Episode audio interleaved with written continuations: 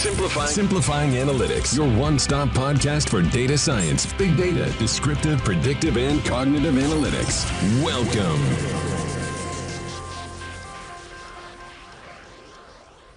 Imaginen un futuro en donde los modelos de lenguaje largo comoditizan los contenidos disciplinares, de tal forma que dejan de ser la oferta de las instituciones. Y las instituciones se vuelcan a enseñar competencias blandas. Hola a todos, bienvenidos a otro episodio más de Simplifying Analytics. Mi nombre es Miguel Molina, fundador de Analyticus, y el día de hoy, en un tono diferente a los episodios anteriores, hablaremos con nuestro COO, nuestro Chief Operating Officer y socio fundador, Armando Álvarez. Armando tiene la suerte de estar en el día a día con decenas de instituciones educativas, tiene mucha sensibilidad de los retos de las instituciones educativas, los retos para echar a andar las soluciones analíticas, los retos para operacionalizar las soluciones analíticas. Así que en esta charla él nos contará un poco la evolución que han tenido las soluciones de Analyticus, la evolución que ha tenido la tecnología en estos últimos años. Estamos en el 2024 y Analyticus cumplirá nueve años este verano. Y nos contará un poco de su visión de futuro, hacia dónde apuntan las analíticas enfocadas en educación y hacia dónde las instituciones educativas podrían transformarse. Sin mucho más, bienvenidos a otro episodio. Arrancamos.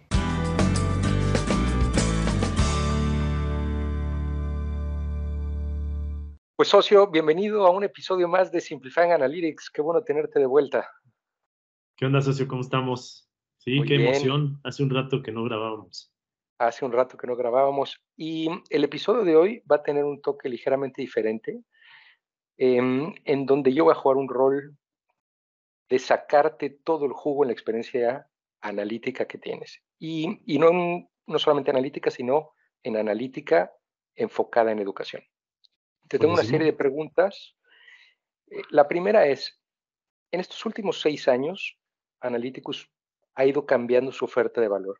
Las soluciones que hemos empujado al mercado han ido cambiando, incluso la misma solución. ¿no? El génesis, por ejemplo, de Analyticus es la solución para predecir si un estudiante abandonaría.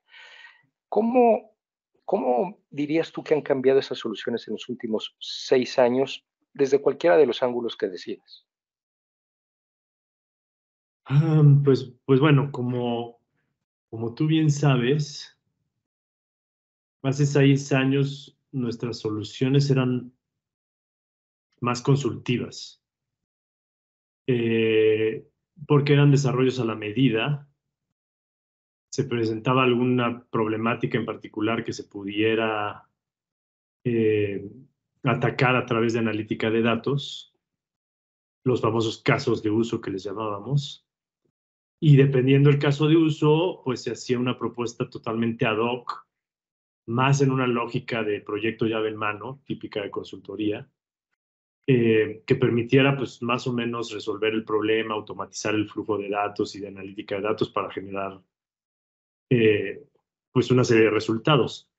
Entonces, el principal cambio ha sido que pasamos de ese enfoque a un enfoque de producto, de, un, de un software as a service en donde se generalizaron los casos de uso y se generaron plataformas tecnológicas que ya tienen, pues, prácticamente automatizado eh, todo el flujo que resuelve el problema en cuestión, ¿no? El, caso de uso. Eh, entonces, ese creo que ha sido el principal, el principal cambio. Eh, y en ese sentido, pues lo que ha sucedido es que hemos consolidado ciertos casos de uso de analítica en educación para convertirlos en, soluciones de software as a service, ¿no? Que, digo, eh, como bien dices, el, principal y, como, como siempre dices, el caballito de batalla es Forsec, que es el, el, de predecir quién va a desertar, pero pues de ahí también salió el de predecir quién se va a enrolar, Luego salió el tema de aprendizaje con Portrait, todas las métricas para entender cómo aprende un estudiante. empleabilidad con Career Planner, como para poder prescribir cursos, skills, saber gaps entre, entre perfiles y puestos de trabajo, etc.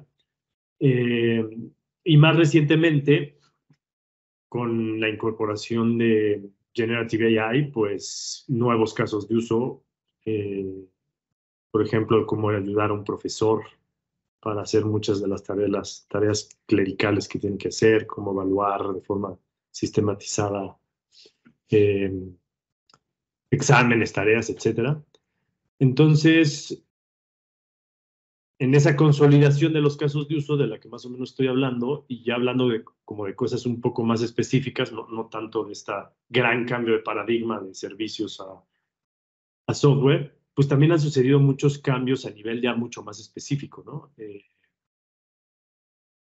tanto en términos de procesamiento de datos, por ejemplo, eh, hace seis años, eh, seis, ocho años, toda la parte de Big Data estaba empezando a consolidarse ya con soluciones como mucho más eh, pues robustas. Eso hoy en día ya es un ya es un commodity, o sea, ya, ya, ya la, mayoría de plataformas de analítica utilizan la lógica de Big Data de paralelización para poder eh, tener mucho mejor performance. Entonces eso es algo que se consolidó también en este tiempo y que y que hoy en día ya se utiliza, insisto, como parte de las opciones de analítica, en Databricks, en Synapse, están, están, está eh, el uso de Spark para poder hacer todos estos procesamientos de datos paralelizados que optimizan muchísimo tiempo y recursos. También em, ha habido como mucho, mucho cambio en ir refinando y refinando las soluciones, ¿no? Eh, como con cada vez más y nuevos features eh, no sé, al principio a lo mejor no generábamos los factores individuales de riesgo para el tema de deserción. Los dashboards que teníamos a lo mejor eran mucho más básicos que hoy en día. O los canales de explotación, ¿no? Por ejemplo, ahora utilizamos APIs para explotar muchos de los, de los resultados que salen de nuestras soluciones. Antes no lo hacíamos.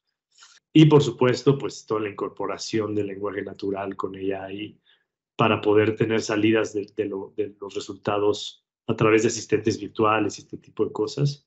Entonces ya todas esas son cuestiones mucho más específicas que han tenido que ver con consolidación de tecnologías, con consolidación de, del propio, de los propios casos de uso que hemos desarrollado, que, que, nos han hecho, pues después de muchísimas iteraciones, ser cada vez mejores en, en, en brindar un producto como mucho más afinado, robusto, estable.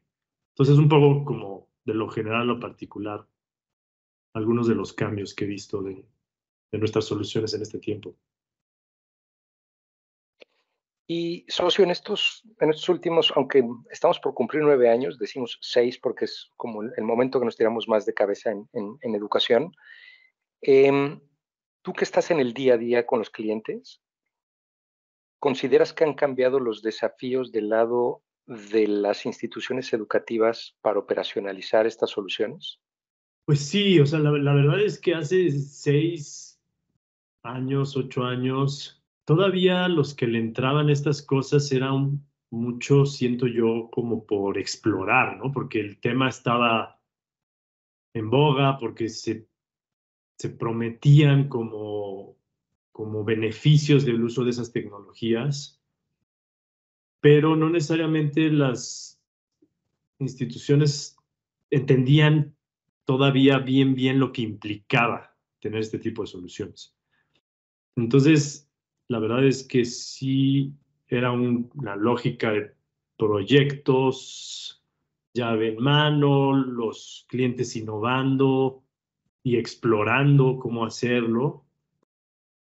Y pues las primeras, las primeras experiencias muchas veces se quedaban en exploraciones, en anécdotas, porque no siempre era fácil operacionalizar eh, los resultados que arrojan las soluciones. Entonces, definitivamente hoy en día eso ha cambiado. ya, ya, hay algunas de las soluciones, por ejemplo, Foresight, que, que ya, ya no es O sea que ya, ya, ya se empieza a volver como, pues no, es, no comoditizada, pero casi ya hay mucho más empresas que lo ofrecen.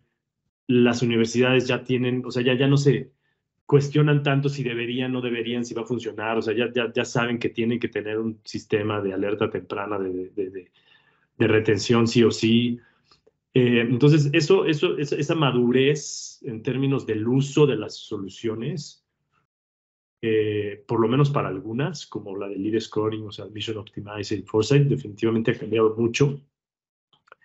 Y por lo tanto, también ha cambiado mucho el uso de esas soluciones. Entonces, ya cada vez más las universidades tienen como más claro el tema de extracción de datos. ya no es tan difícil como hace seis años que te den la data, que sepan que tienen que hacer extracciones con base en un modelo de datos que tú les vas a dar. O sea, ya están acostumbrados a que, a que las soluciones analíticas así funcionan.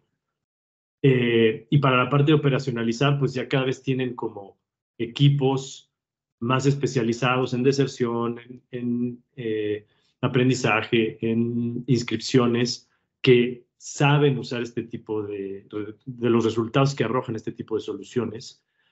Entonces, la verdad es que sí ha habido una evolución fuerte en términos de, de cómo usarlas y, y, del impacto que pueden tener.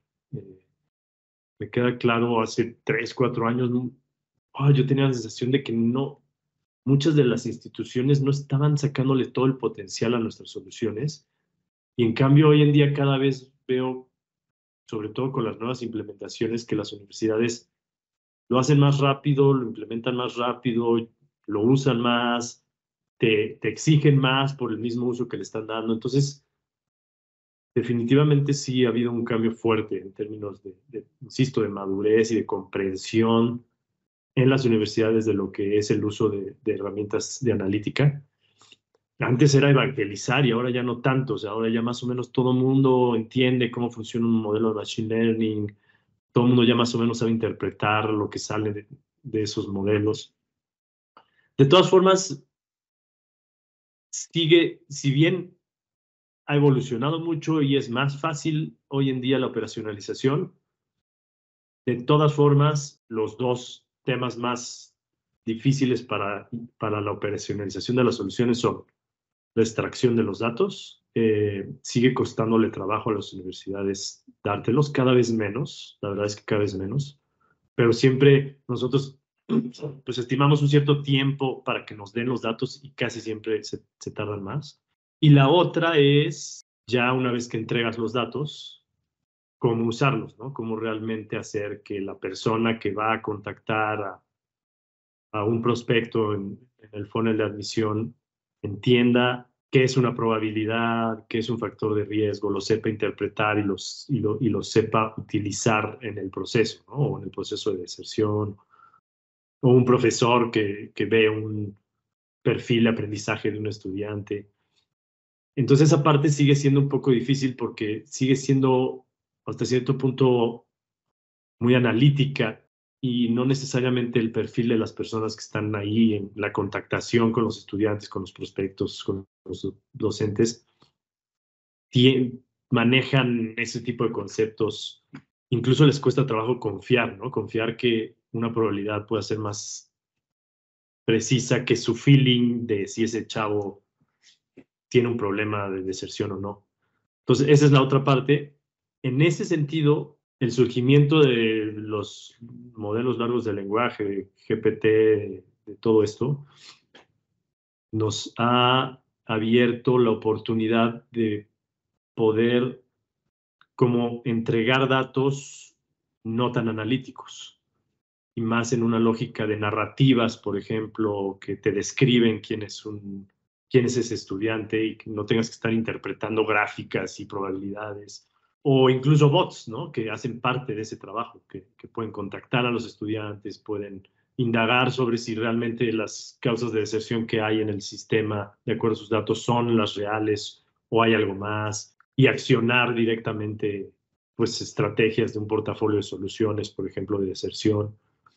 Entonces creo que la, estos, estos eh, Generative AI da, nos, nos está dando la oportunidad de cerrar un poco ese gap que sigue siendo problemático en la última milla. Entonces, pues eso, a pesar de que ha habido un gran avance en términos de la madurez, concepción, comprensión, adopción de este tipo de soluciones, siempre la extracción de datos, integración de datos y la interpretación de los resultados para llevar a acciones siguen siendo las dos cosas que, que más le cuestan a las universidades. Claro. Y hablando un poco de esa, de esa evolución, si siguen, seguimos con la línea de tiempo, el año 2030. Tienes ahí tu bolita de cristal. Dos preguntas. ¿Cómo han cambiado las instituciones en su adopción de este tipo de soluciones? Y la otra, ¿cómo han cambiado las soluciones? Yo supongo, voy a contestar primero la segunda.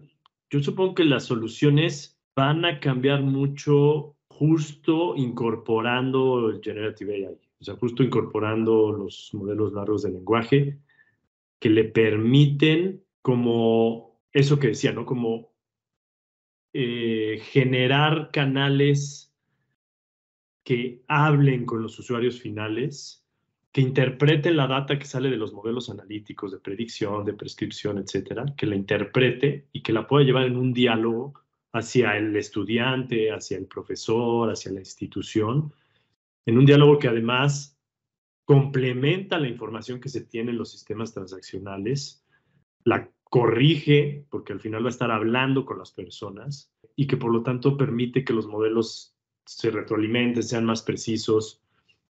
Entonces, yo creo que hacia allá van, debieran de, de crecer las soluciones analíticas, ¿no? Con este layer que también es analítico, pero de, interpretabilidad de ese mundo analítico hacia diálogos mucho más concretos, accionables.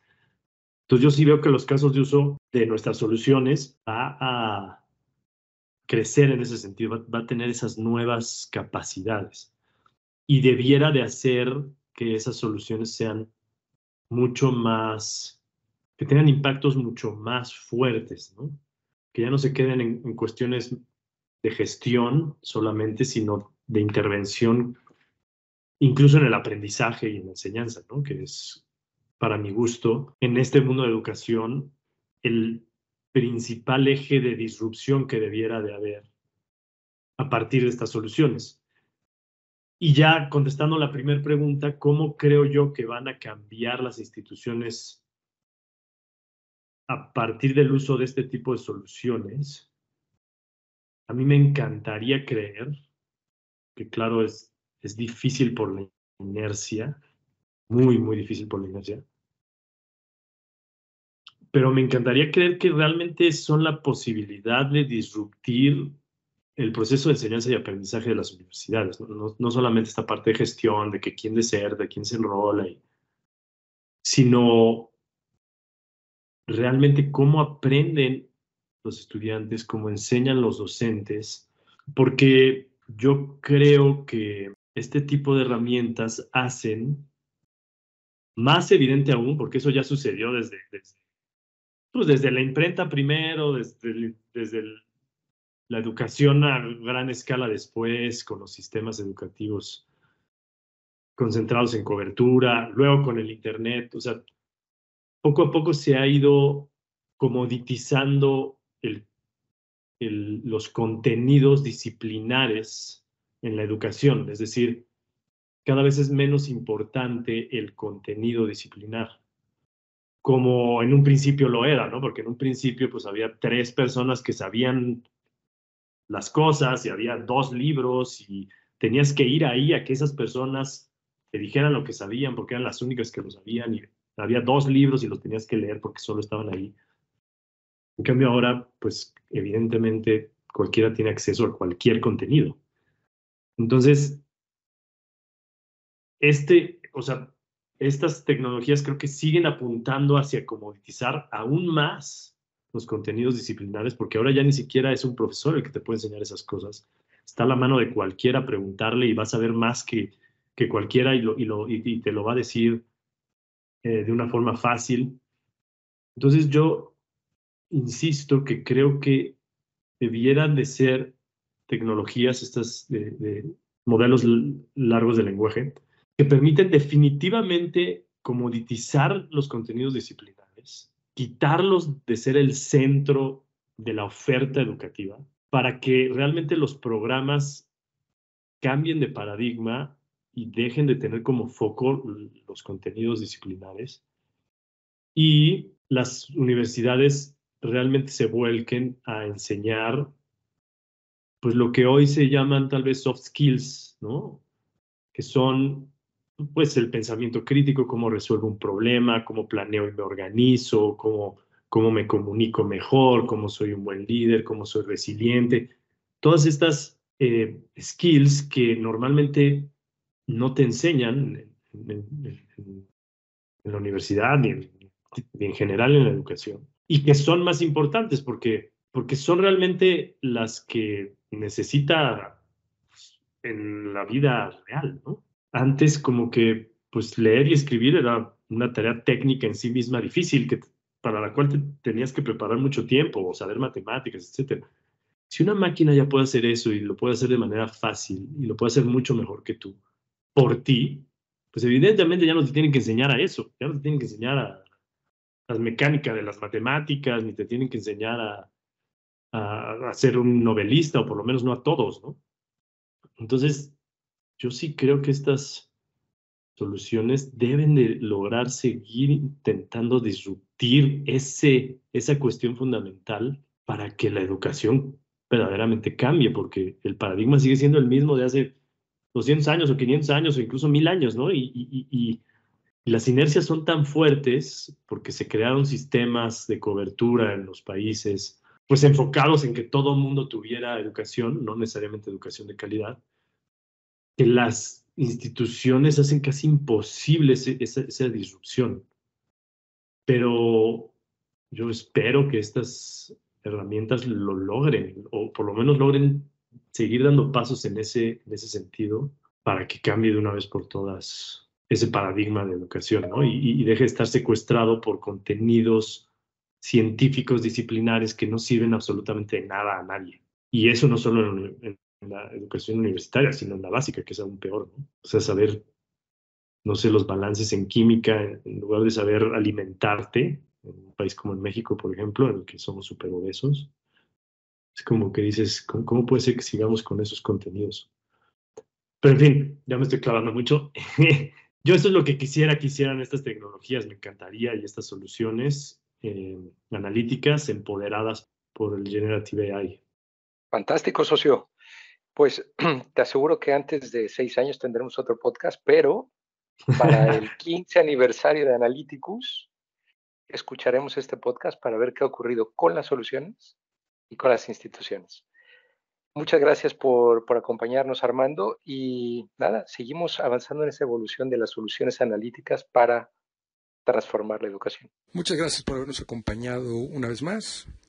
De nuevo, cualquier pregunta que tengan sobre las discusiones, si quisieran que habláramos de algún tema en particular, alguna industria, algún caso de uso, déjenos saber. Nos encuentran en info.analyticus.com, también en las redes sociales en Facebook, Twitter, LinkedIn, Analyticus, con Y, con K y latina. De nuevo, muchas gracias y hasta la próxima.